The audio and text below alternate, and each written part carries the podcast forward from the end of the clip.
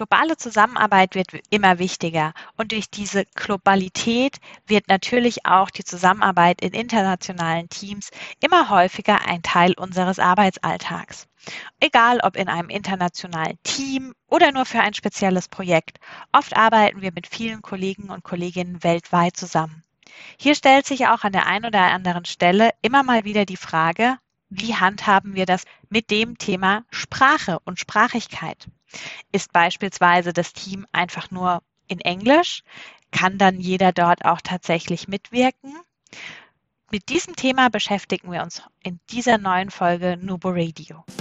Herzlich willkommen zu Nubo Radio, dem Office 365 Podcast für Unternehmen und Cloudworker. Einmal in der Woche gibt es hier Tipps, Tricks, Use Cases, Tool Updates und spannende Interviews aus der Praxis für die Praxis. Und jetzt viel Spaß bei einer neuen Episode. Hi und herzlich willkommen zu einer neuen Folge Nubo Radio. Mein Name ist Dominique und auch wir arbeiten in unseren Projektteams ganz viel mit internationalen Kolleginnen und Kollegen zusammen und natürlich betrifft auch uns das Thema Sprache. Natürlich, Englisch ist immer noch die Sprache, um international zusammenzuarbeiten.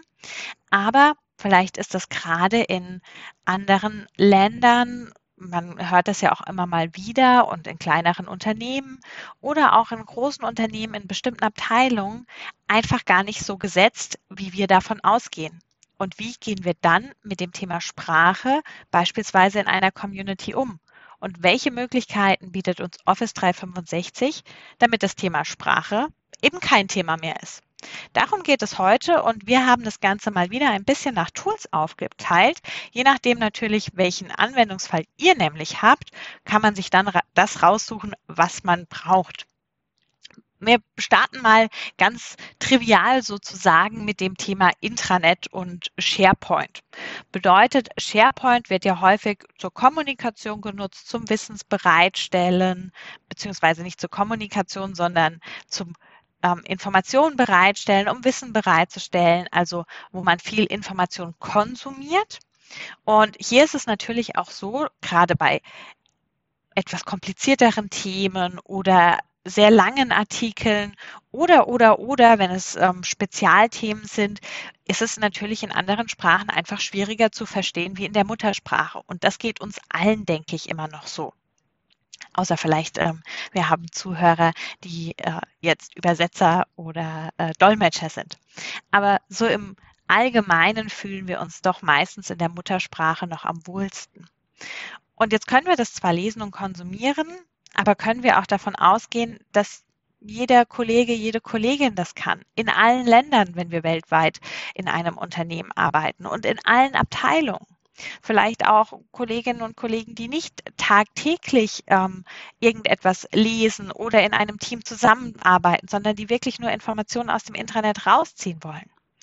Das kann man im Normalfall nicht und deswegen gibt es auch in SharePoint die Möglichkeit, das Ganze in mehreren Sprachen aufzubauen. Das ist mittlerweile ein Standardmodul, das kann man einstellen und damit kann man oben dann auch die Sprache einfach wechseln. Was natürlich immer noch bleibt, das ist der Übersetzungsaufwand. Wenn wir einen Artikel haben und wir möchten den in Deutsch, Englisch und Spanisch beispielsweise veröffentlichen, dann müssen wir diesen auch übersetzen. Aber wir können zumindest ohne großen Aufwand, ohne dass wir Seiten kopieren müssen und die Struktur irgendwie da nochmal aufwendig manuell anpassen müssen, mit diesem Feature der Mehrsprachigkeit in SharePoint verschiedene Sprachen einfach anbieten. Jetzt ist das bei dem Konsumieren von Inhalten eine Sache. Etwas komplizierter wird es dann natürlich, wenn es um das Kommunizieren geht. Und wo kommunizieren wir? Natürlich in Teams und Yammer. Und beide Tools bringen uns hier auch eine Übersetzungsfunktion mit. Das bedeutet, wir können uns Posts in Yammer oder auch Kanalnachrichten oder private Chatnachrichten übersetzen lassen.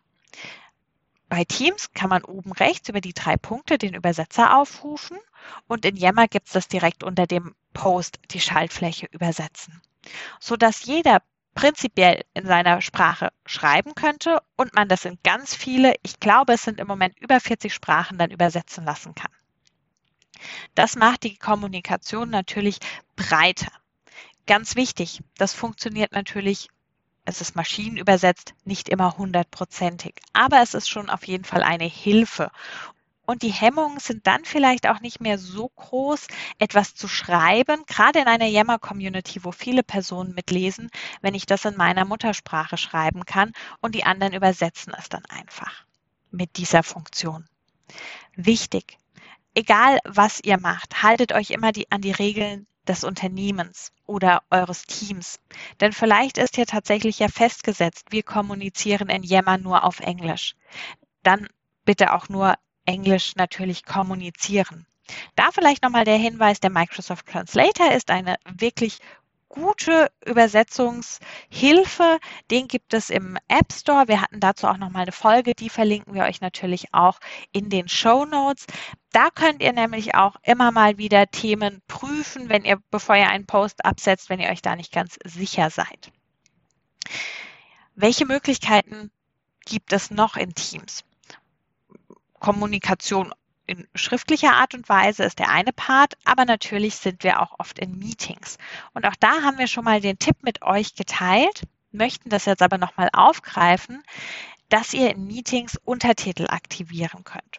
Das bedeutet, in Teams könnt ihr, wenn jemand spricht, euch das auch schon entweder in dem Untertitel anzeigen lassen oder wenn es über eine PowerPoint geteilt wird, hat er sogar auch die Möglichkeit, das mit dem PowerPoint-Übersetzungstool dann direkt übersetzen zu lassen in die jeweilige Sprache. Und das funktioniert wirklich auch sehr gut. Also damit hat man auch die Möglichkeiten, in einer Präsentation darauf einzugehen und hier einfach Hürden zu nehmen. Auch bei Umfragen in Forms haben wir die Möglichkeit, Umfragen zweisprachig aufzubauen. Das ist jetzt eher wieder so wie bei SharePoint, dass ihr die Möglichkeit habt, einfach, wenn ihr ein, eine Umfrage erstellt, in den Einstellungen die Mehrsprachigkeit auszuwählen und dann wird das Formular sozusagen automatisch im Hintergrund kopiert und ihr könnt die Übersetzung einfügen.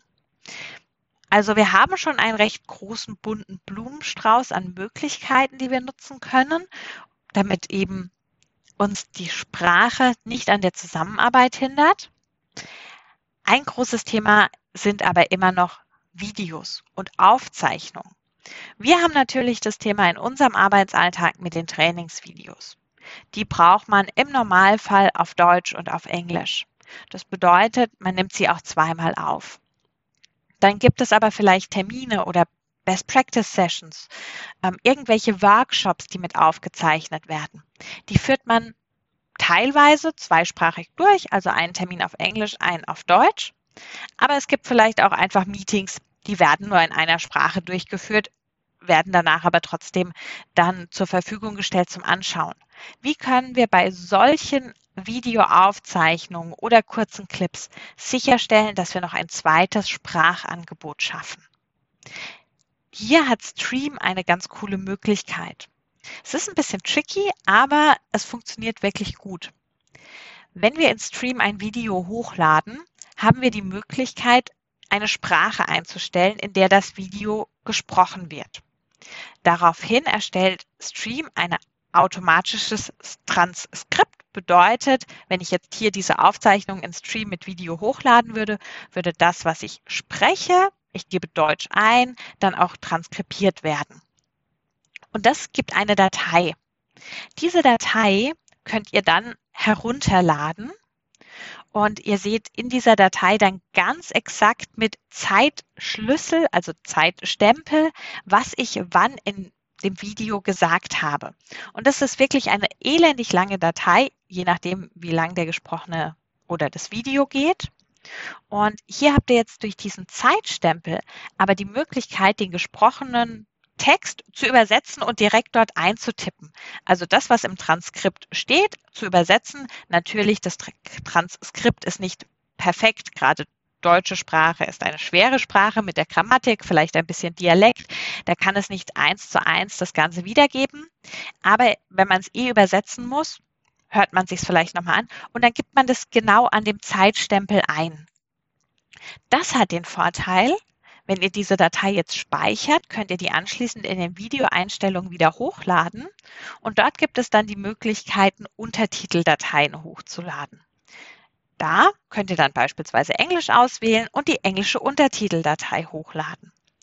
Und jetzt wird genau an der Stelle im Video dann der passende englische Text auch eingeblendet.